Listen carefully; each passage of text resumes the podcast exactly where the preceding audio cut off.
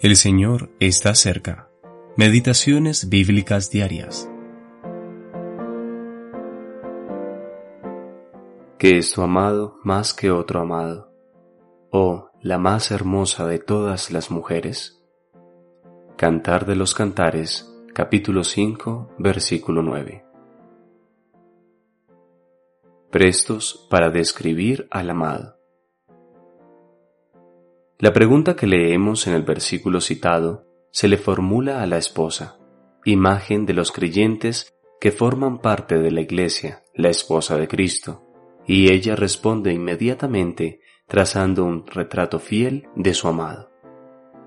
En dicho retrato se encuentra toda la nitidez que se puede esperar de un boceto y toda la delicadeza de los detalles que sólo puede provenir de una ferviente pasión compartida.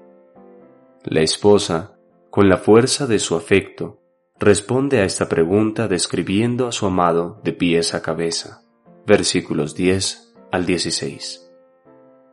Oh, si estuviéramos preparados, siempre listos, instantáneamente, para hablar de Jesús, no deberíamos necesitar tiempo para prepararnos.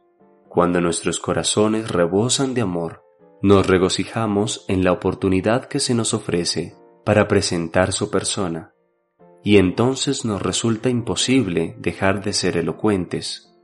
Todo lo que deseamos son oídos que escuchen y corazones que crean. El amor es lo mejor que se puede ver en aquel que recibió el don de evangelista, amor por Jesús y amor por el pecador. Cuando este amor se eleva hasta llegar a ser una pasión, hablaremos con ardiente y verdadera elocuencia. Nunca nos conformaremos con algo menos que esto.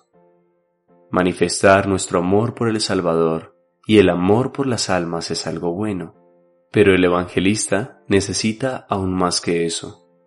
Tal amor debe elevarse en una llama ardiente. La obra lo requiere. ¿Eres un evangelista? Que todo lo que en ti represente un obstáculo para realizar su obra sea consumido en el altar de una consagración total. Predicar el Evangelio no es enseñar, y enseñar no es predicar. Haz un llamado ferviente a las almas, lucha con ellas, apodérate de ellas, sufre por ellas.